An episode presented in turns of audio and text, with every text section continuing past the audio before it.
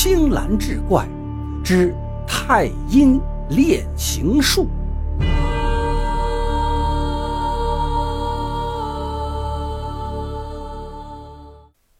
话说唐末，高平县有个叫朱远山的书生，学富五车，才高八斗，然而却因当时科举徇私舞弊之风盛行，屡试不中。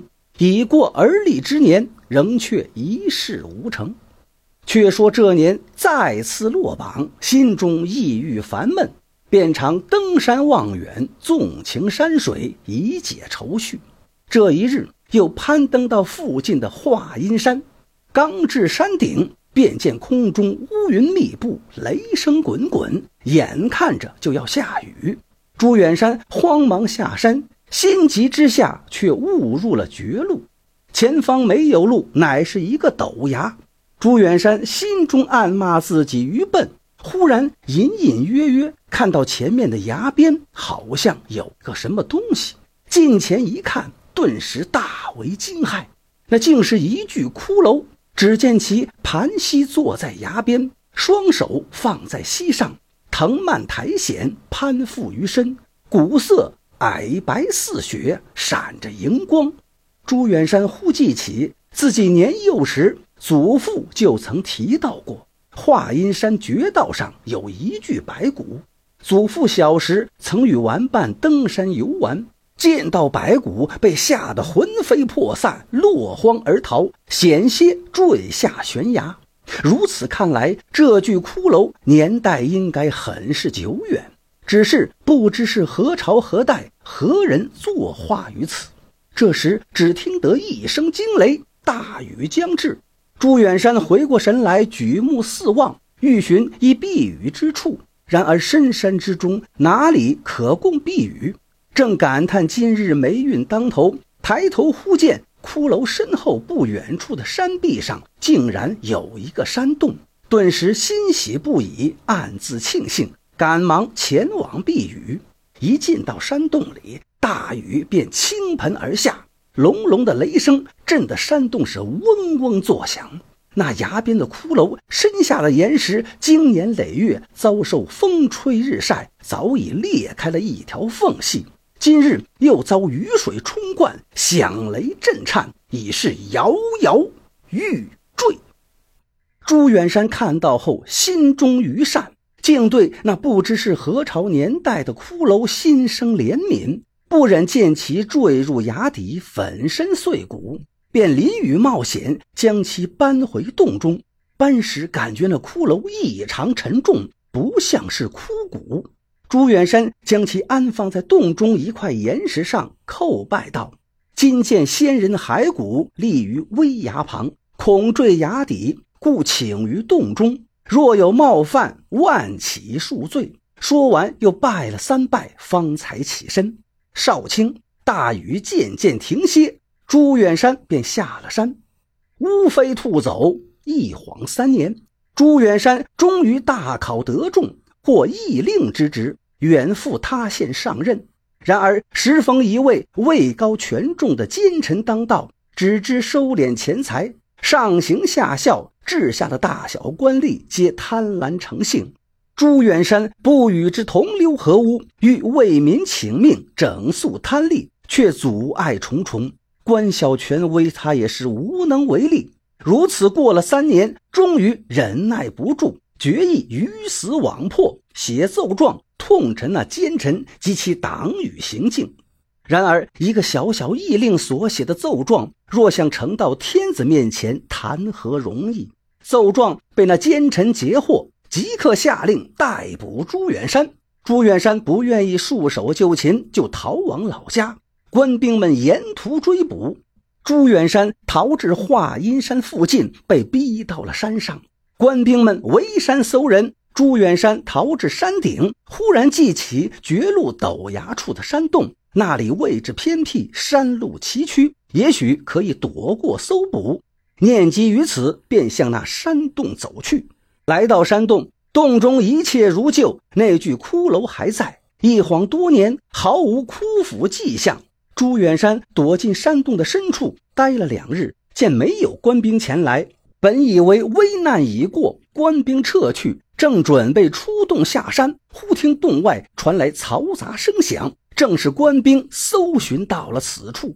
朱远山连忙躲进洞中一块岩石后面，听着传来的脚步声，长叹一口气，心道：这一次一定是在劫难逃，自己死不足惜。只是那个奸臣未被扳倒，就黎民于水火，实为憾事。正绝望之时，忽听到洞中的官兵发出阵阵尖叫，乱成一团，叫声颤抖，显得很是惊恐，似乎遇到了什么恐怖的事情。朱远山探头一看，顿时也怔住了。只见岩石上那具骷髅竟然站起身来，用漆黑的眼洞注视着官兵们，而后。抖了抖身上干枯的藤蔓苔藓，一步一步向官兵们走去。随着走动，身上的骨头不断的发出刺耳的声响，在这幽暗的山洞中显得格外诡异。这些官兵皆为那贪利爪牙，平日里欺压百姓，哪个人身上没有背负几条无辜人命？今天见此恐怖情景，只当是冤魂讨命而来。个个吓得肝胆俱裂，屁滚尿流，是落荒而逃。不少官兵太过惶恐，慌不择路，失足跌下悬崖，是一命呜呼。顷刻之间，山洞中除了朱远山，再无一人。朱远山虽然心中坦荡，一身正气，然而见此诡异之事，亦不免心惊。只见那骷髅正望向自己，吓得他是连连。后退，莫怕莫怕，我并非妖邪。一个虚无缥缈的声音传入朱远山的耳中，他一怔：“那，那你是何人？为何能以骷髅之身行走？”一具骷髅站在自己面前，却说不是妖邪，朱远山实在是难以相信。哎，说来话长。那声音缓缓而道，然后便将自己的身世与朱远山娓娓道来。原来那具骷髅本为三百多年前晋朝的一位道人，在此山中修行悟道，随着道法日益精深，距羽化成仙之境只差一步。然而大限将至，时日无多，道人只得以太阴炼形之术留存于人世。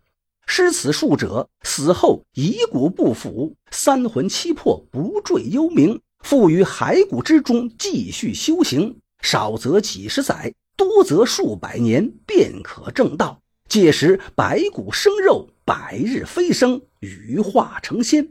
道人魂魄于骸骨之中，如今已修行三百多年，不日便可正道。然而见到朱远山有难，为报当日之恩，只得提前出关，惊走官兵。然却因为破关损了道行，只得再修一个甲子，方能修成仙体。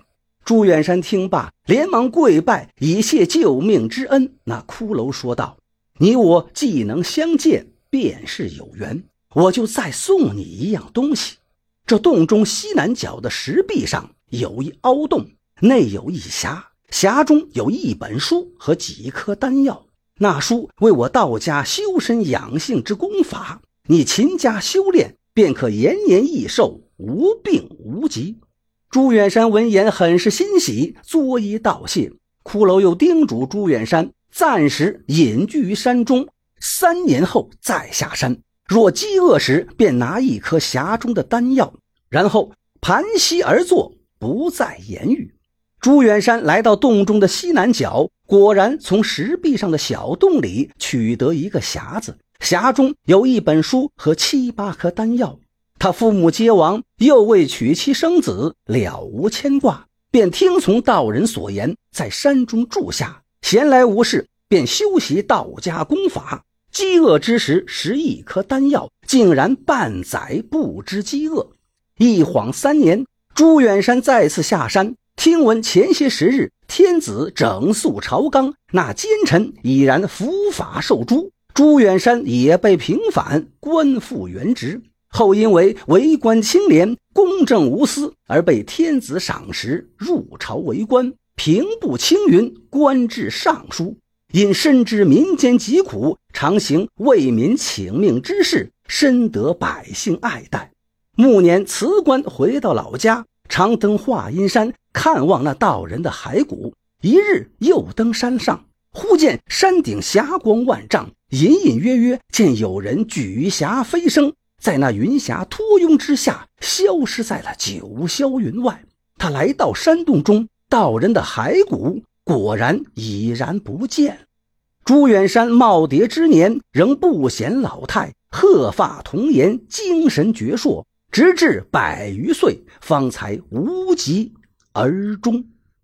这正是举手之劳与人善，常怀悲悯为众生，无私无欲方成道，飘然若仙享霞灵。